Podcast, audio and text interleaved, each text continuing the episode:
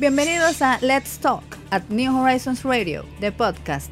En este escenario, el concurso de las ideas tiene una plataforma activa, veraz, crítica y diferente para la comunidad educativa, la nación dominicana y el mundo.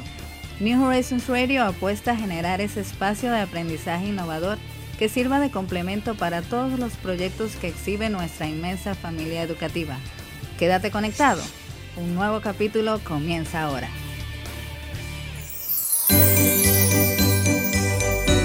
Escuchando New Horizons Radio.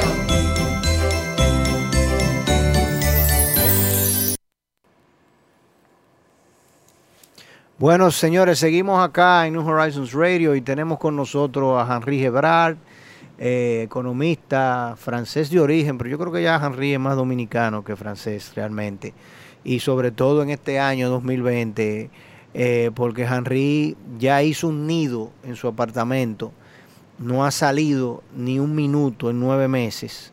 Eh, y el hombre ya, no es dominicano, no, ya es realmente un ciudadano del barrio. Henry, ¿cómo estás? Buenos días. ¿Qué tal, family? ¿Qué tal, qué tal a los amigos de New Horizon? Un placer estar de nuevo con ustedes. Tú, tú estás por lo menos saliendo al balcón a coger sol, digo yo, ¿verdad? Porque tú te ves más bronceado que yo. Ya, ya, ya, ya, empezamos a salir. Porque ah, ya está saliendo. no, porque oye, si nos, si nos quedamos todo el tiempo adentro, la economía nunca, nunca va a poder repuntar, así que hay que hacer una, una contribución también y reconocer que, mira, yo creo que la, eh, no podemos comparar esta segunda ola con la, con la primera eh, yo estoy viendo con mucha preocupación, especialmente en Europa, ¿no? Creo que hay este, un desfase considerable entre las medidas, el costo de las medidas y realmente lo que es la intensidad de esta segunda ola de, de, de COVID.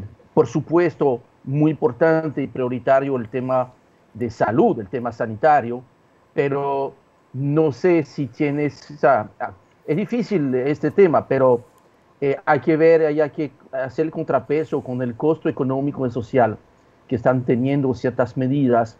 Yo estoy viendo que en el caso de la República Dominicana, si lo vemos de una manera este, desapasionada, yo creo que en Europa se ha manejado mucho peor el tema de la crisis.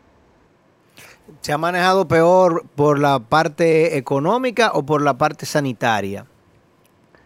No, ambas cosas, porque mira, yo creo que las medidas tan drásticas y tan negativas para la economía que han tenido que tomar en varios países europeos ha sido por, en alguna manera, un mal manejo sanitario. De hecho, se ha visto que las, los pocos países que habían tomado este, medidas claras, contundentes, desde el punto de vista de eh, eh, sanidad, que es tratar de detectar, eh, aislar y tratar temprano a los enfermos, son los países que mejor están saliendo, tanto en la parte de sanidad como en la parte económica. Y yo creo que el debate equivocado en el cual se ha puesto a muchos países ha sido que en algún momento como que había que elegir qué era más importante. Y yo creo que, mm, al igual que en la República Dominicana, queremos los dos lados, las dos caras de la misma moneda. Queremos la parte sanitaria, queremos la parte este, de eh, eh, economía y la parte social. Eh, y, yo creo que son parte de la misma moneda y el costo económico social es más alto en la medida en la cual las medidas sanitarias no fueron apropiadas. Bueno, realmente es tanto lo que podemos decir en ese caso, porque tú tienes, por ejemplo, en la misma Europa eh, posiciones muy contradictorias, como es la de Suecia, por ejemplo, que en, siendo parte de Escandinavia se ha manejado totalmente distinto al resto de los países escandinavos y en términos económicos, pues el impacto a ellos ha sido mucho menor. Aunque en un principio, en la primera ola, cuando tú lo comparabas con Dinamarca o con eh, Finlandia, tuvieron un mayor número de fallecidos. Ellos incluso te dicen que tuvieron un mayor número de fallecidos porque al principio, primero conocían menos de la enfermedad y segundo, eran personas que estaban en muy alto riesgo. Los, los fallecidos, unos cinco mil y tantos en aquel momento. Eh, pero ciertamente Suecia pues es un, es un, ejemplo claro, Austria, Alemania también, que son, de, son del modelo más reservado, pero que, que, muy temprano, abril, mayo, ya tenían sus escuelas abiertas, sus universidades y la economía funcionando. Eh, y bueno, se han mantenido funcionando. Y cuando tú lo comparas con modelos como el español o el, o el italiano o el inglés. O el, o el francés. O el francés. Entonces tú tienes, tú tienes grandes contradicciones. Y tú sabes que esa es una de las. Eh, yo creo que de los mayores aprendizajes que esta, esta epidemia le está dando a la humanidad. Y es que realmente nosotros no nos sabemos poner de acuerdo. Y al no ponernos de acuerdo estamos eh, eh, proclives, ¿no? Y nos ponemos en mayor riesgo porque no somos capaces de hacer la cosa de manera mancomunada. Por ejemplo, al día de hoy, para poner un ejemplo más de acá del patio, yo no estoy seguro, eh, quizá tú sí tienes mayor información que yo, pero yo no recuerdo, Ana que me corrija, alguna reunión estratégica entre los ministerios de salud de República Dominicana y Haití con respecto al COVID? No, yo que, yo sepa, que yo sepa tampoco, y obviamente. No se ha dado, ¿verdad que no? No. Entonces, eso es como que Irlanda. Y es, un tema muy importante, muy válido. Claro. Por, aparentemente, aparentemente, eh, el tema de la pandemia en Haití ha sido sorprendentemente menos grave de lo que uno pudiese temer. Ahora, uno quizás no tenga eh, todas las informaciones y hemos visto también que en este tema de la, del manejo del COVID, quizás lo que, tú dices, lo que tú dices es cierto. Yo creo que en la primera ola fue mucho más difícil porque no se sabía nada.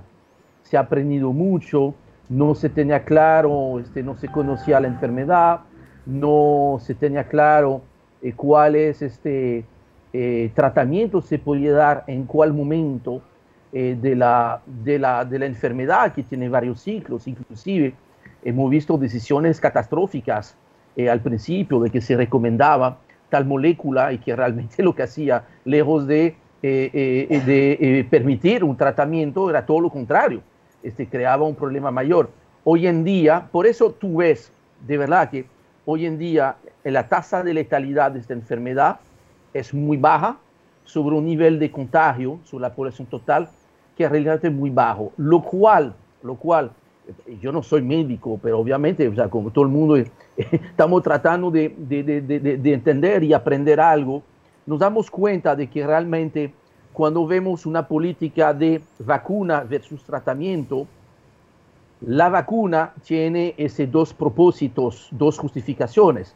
Si hay una enfermedad ese con un rango de accionar catastrófico, muchísima gente contaminada, y dos, una tasa de letalidad muy alta, para la cual si tú no tienes la, vacuna, la vacuna tú te vas a morir, como el caso del ébola o el caso de la rabia, en algo este, mucho más sencillo y mucho más individual. Y para esto, y ahí está muy claro, yo no soy antivacuna, todo lo contrario, yo creo que la vacuna es una respuesta perfecta en esos casos. Ahora, cuando tú tienes, que es, parece ser el caso de esta segunda ola, a diferencia de la primera, deberíamos más bien enfocarnos en el tratamiento a las gentes que efectivamente van a estar este, eh, afectadas.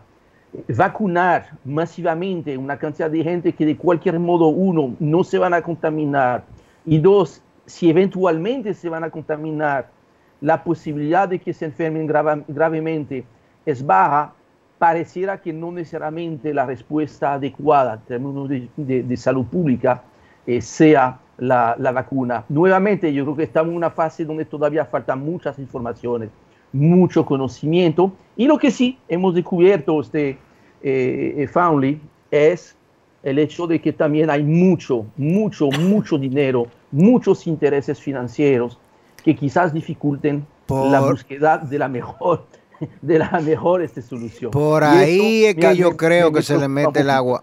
Por ahí es que yo creo que se le está metiendo el agua al coco, Henry. O sea, para mí, hoy en día, precisamente, o sea, acá en el programa hemos hablado, no cuando, no necesariamente contigo, porque tratamos más temas económicos, de, de precisamente cuáles eran las potenciales soluciones a este tema del COVID en República Dominicana y en el mundo. Y decíamos que el tema de la vacuna no podía ser el objetivo, que el objetivo tenía que ser tratamientos ciertos O sea, tenía que ser políticas de tratamiento, protocolos de tratamiento para que cuando las personas se, se contagien o potencialmente estén cerca de alguien contagiado, entonces uno pueda garantizar que no les va a pasar nada y que sencillamente van a, traspasar la, la enfermedad.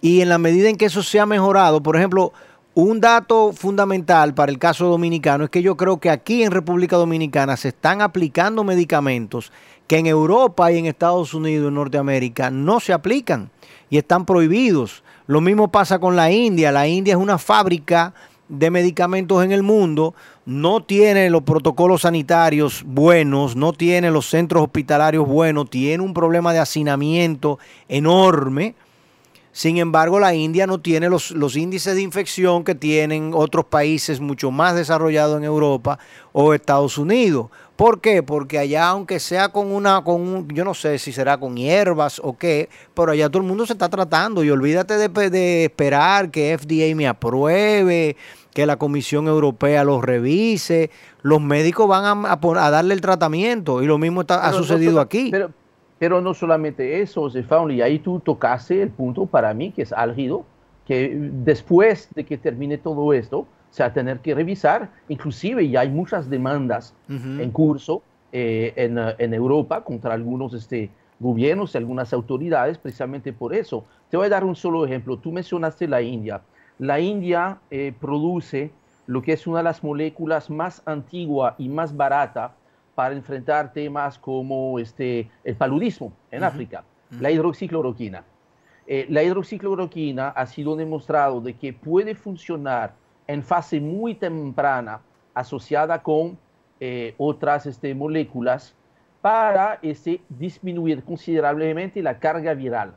Que es esta carga viral que cuando ya explota y que ya la gente tiene demasiados síntomas, ya se van a hospitalizar y ya es demasiado tarde para salvarlo, especialmente si son pacientes de mucha edad o que tienen este, cuadros eh, eh, de enfermedad tipo diabetes, insuficiencia pulmonar, cardiológico, etcétera, etcétera. Entonces, para que tengamos una idea, esta medicina que en un caso como Francia tiene más de 70 años, que se recetaba directamente por los médicos, para la gente que viajaba básicamente a África, a principio de enero, de una manera completamente inaudita, esta molécula, eh, la hidroxicloroquina, ha sido colocada por las autoridades francesas en la lista de prohibición por ser eh, un producto peligroso. Y ahora nos estamos dando cuenta que la única razón para la cual esto ha procedido era porque básicamente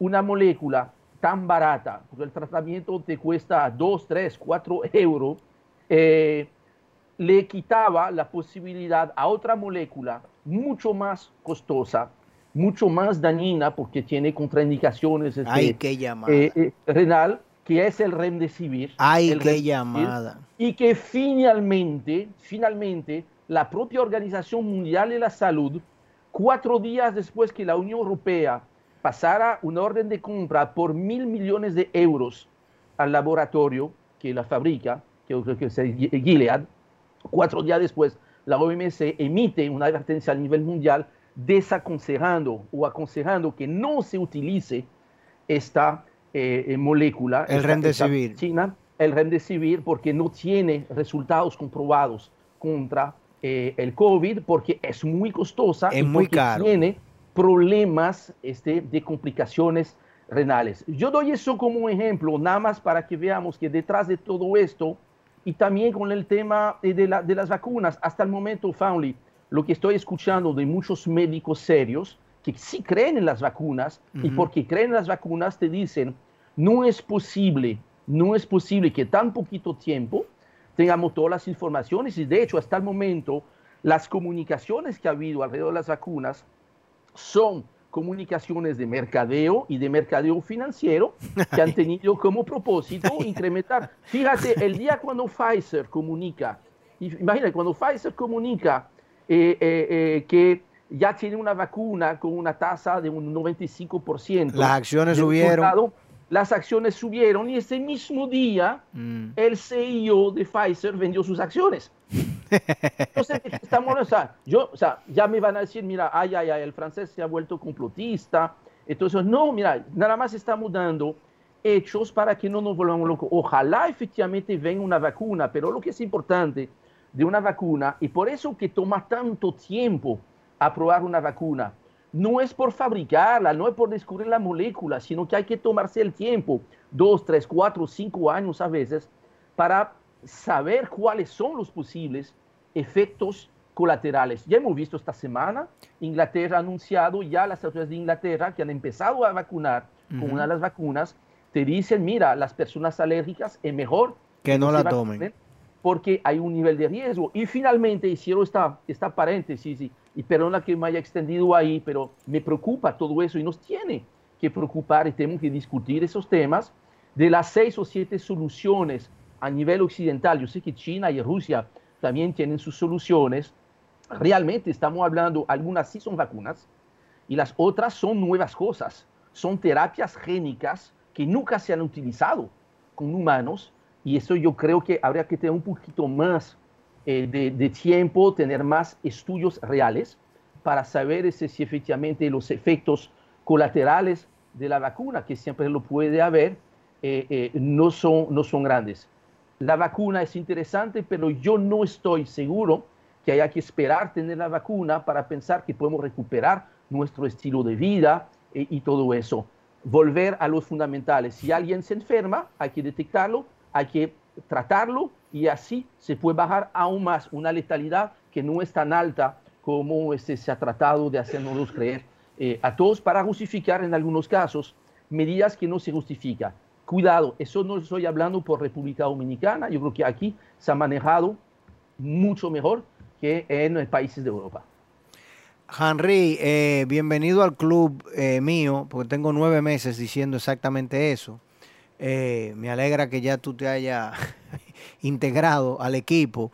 Y precisamente entonces, ¿qué hacer en República Dominicana? Porque precisamente en República Dominicana, aparentemente la receta está toda enfocada en pasarnos el primer semestre del año, y cuidado y más, esperando eh, que un solo suplidor nos provea 5 eh, millones de dosis para, o 10 millones de dosis para nosotros vacunar 5 millones de personas, que por alguna vía el ministro de Salud dijo que en vez de 5 millones se podían vacunar 8.8 millones de personas con esas mismas 5 millones de dosis. Yo no, no, no estoy claro cómo 5 se convierte en 8, pero bueno, el multiplicador monetario quizá él lo está utilizando con las vacunas eh, que tú conoces y aparentemente en República Dominicana no tenemos, al mismo tiempo que vamos a continuar teniendo en términos de política sanitaria y de cómo afecta la política sanitaria el desempeño económico, el Estado ha enfocado todos sus cañones a la industria turística que ya está dando, reportando cifras de una caída de prácticamente un 70% y yo estoy seguro que es más de un 70%, lo que pasa que enero y febrero y principios de marzo todavía estábamos normal o en crecimiento. Eh, pero que realmente la caída del turismo no se ha arrancado, no se puede arrancar porque imagínate tú, yo estoy leyendo sobre Europa y en Europa lo que le están diciendo a todo el mundo es no se mueva de su casa. Y en Estados Unidos... Canadá, y toma Canadá, que es el segundo mayor mercado para la República Dominicana. Y cuidado, en algunos meses de invierno es el primer mercado. El primero, a Estados Unidos no vamos a tener realmente eh, turistas desde Canadá porque ahí el país está eh, muy, muy, muy, muy cerrado. Ha mejorado un poquito las cifras, pero por supuesto, eh, en noviembre fue mejor que octubre, que fue mejor que septiembre, que a su vez fue mejor que el mes de junio, porque en junio estuvimos en cero. Va a ser lenta esta recuperación, pero y yo creo que para que no, no digan, mira, yo me he vuelto muy, muy, muy pesimista en este fin de año, hay que hacer constar, efectivamente, mira, la parte turismo no podemos esperar muchas cosas positivas todavía durante el año 2021, salvo una recuperación progresiva, o sea, que la caída sea cada vez eh, menor, pero caída será. Ahora, ya muchos otros sectores, y especialmente eh, el, eh, el sector Zona Franca, por ejemplo, que fue una excelente sorpresa. El mes de septiembre y el mes de octubre fueron los mejores meses de septiembre y octubre de la historia de las zonas francas en la República Dominicana, lo cual muestra... Pero tú y yo, pero tú y yo hablamos de eso. Tú y, yo, tú y yo hablamos de eso en septiembre y dijimos que el gobierno debería de no enfocarse en turismo, sino enfocarse en manufactura, enfocarse en exportaciones, ¿eh? enfocarse en, en, en, manufactura. mira, y, ahí, Fauli, tú tienes toda la razón. Yo recuerdo efectivamente, yo creo que la, última vez lo hablamos y me felicito. Yo estoy muy satisfecho de ver, y creo que esta semana tuvimos muy buena demostración de eso que el Ministerio de Industria y Comercio y MIPIMES, a través de uh, Ito Bisonó, eh, realmente ha asumido completamente esto. Yo creo que es parte también de los buenos resultados este que ha habido.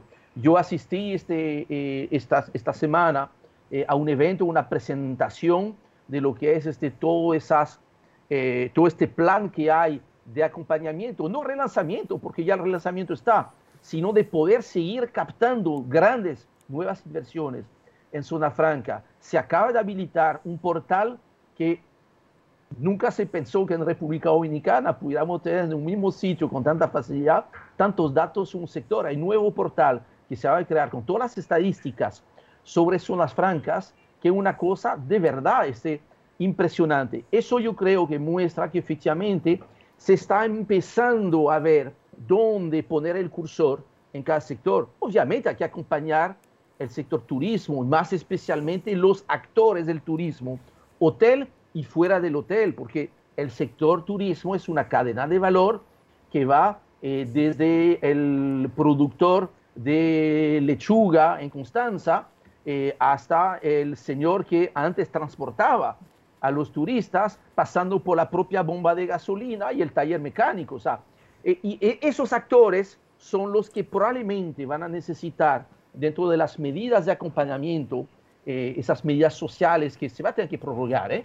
durante el primer semestre 2021, yo creo que hay que ponerle atención a esos actores del turismo que van a estar todavía con un nivel de actividad muy bajo, de modo que cuando a final del año 2021, que esperamos tener ya un primer invierno ya mucho mejor, ellos estén todavía con capacidad eh, de acompañar ahí sí el resurgimiento del, eh, del, turismo. Pero actualmente un dólar, si tú tienes solamente un dólar, no dos, si tienes un solo dólar que tú puedes poner en un sector, es cierto, y no estoy hablando en contra del turismo diciendo eso, sino haciendo el, la, misma constatación que hicimos tú y yo en septiembre. Un dólar en zona franca ahorita te da un retorno inmediato en términos de generación de divisas y sabes que aún más importante, en términos de generación de empleos. Solamente falta recuperar un 5% de los empleos perdidos en zona franca y si tú ves el perfil de la gente que no ha podido regresar a las zonas francas, es más por razones, por condiciones de salud, que son personas que por sus condiciones de fragilidad no es aconsejable que regresen físicamente eh, a su trabajo. Eso nos muestra que entonces ya la recuperación de la economía dominicana es una posibilidad y es una realidad para algunos subsectores ya eh, finalizando el año. Y tú crees dos cosas. Primero, con relación a la inversión extranjera directa, los números son realmente dramáticos, la caída que hemos tenido este año, al punto que inclusive México es el, el mayor inversionista acá en República Dominicana en este año. Y por ejemplo, sectores como las telecomunicaciones, a mí me sorprende que en un año con una caída y, eh, tan grande en otros sectores y donde el sector telecomunicaciones se ha mantenido y, ha crecido en todas partes del mundo, incluyendo en República Dominicana, y donde se está solicitando tanta inversión en telecomunicaciones, la inversión en telecomunicaciones extranjera en nuestro país en este año haya sido tan baja y la programada para el año que viene también es, es realmente eh, baja. Y eso por un lado. Y por el otro, eh, o sea, tú entiendes que para el año 2021 vamos a tener inversión extranjera directa mayor que la que tenemos actualmente. Y en segundo lugar, ¿realmente tú entiendes que los programas sociales de fase, por ejemplo, se van a mantener? Porque hasta ahora el gobierno no ha anunciado nada. Ok, entonces vamos, vamos, vamos, vamos por parte. Primera, primera parte, el tema de la inversión extranjera directa. Por supuesto, se esperaba que en el 2020 íbamos a tener y vamos a sufrir una caída. La hemos sufrido menos que otros países. ¿Por qué? Porque tenemos, a diferencia de la mayoría de los países de la región, tenemos una economía mucho más diversificada de lo que inclusive nosotros estábamos pensando, porque el mismo turismo está diversificado, las mismas zonas francas están muy diversificadas, aunque no tanto a nivel geográfico, porque todavía un 75% de las exportaciones zona franca van a Estados Unidos, mientras solamente el 15% de las exportaciones fuera zona franca van a los Estados Unidos, que es un dato eh, interesante. en el caso de inversión extranjera, si bien han caído en el acumulado de nueve meses y vamos a terminar probablemente una caída alrededor de un 10%, a significar entre 250 y 300 millones de dólares menos de inversión. Es interesante que la cifra del tercer trimestre, de acuerdo al Banco Central, si aislamos el tercer trimestre, en el tercer trimestre ha habido un repunte. O sea, las inversiones extranjeras del tercer trimestre han crecido un 4% versus el mismo tercer trimestre del año pasado. Puede ser parte de que obviamente algunas cosas que estaban previstas a hacerse en el segundo trimestre, pues se hayan desfasado al tercer. Tú ves que ya hasta en el sector turismo las inversiones no se han detenido. Hay gente que sigue viniendo, invirtiendo, porque tú empiezas a hacer la primera, la, el primer estudio, el primer, este, eh, eh, eh, la primera piedra y todo eso, te puede llevar dos, tres, cuatro años. Aquí ya la gente está asumiendo que dentro de dos o tres años, República Dominicana vuelve a ser el polo turístico principal del Caribe conjuntamente con la Riviera Maya. Entonces, yo creo que del lado de las este, inversiones, fíjate en las últimas dos semanas, hemos recibido las visitas de importantes CEOs, de importantes eh, inversionistas que ya están aquí en el país y que te dicen que mejor prueba de confianza. Ellos están en el país y van a seguir invirtiendo. Mira, eh, el CEO de Altis, eh, Patrick Drahi, anunció la semana pasada un compromiso por 30 mil millones de pesos de inversión los próximos, en los próximos seis años, que obviamente inmediatamente, claro, se te hace eh, eh, la misma, el mismo anuncio. El CEO de Barry Gold estuvo aquí hace dos semanas y ha ratificado eh, el programa de ampliación, una vez que se tengan todos los permisos de rigor, especialmente la parte medioambiental, hay un programa de ampliación por 1.200 millones de dólares en los próximos este, tres años.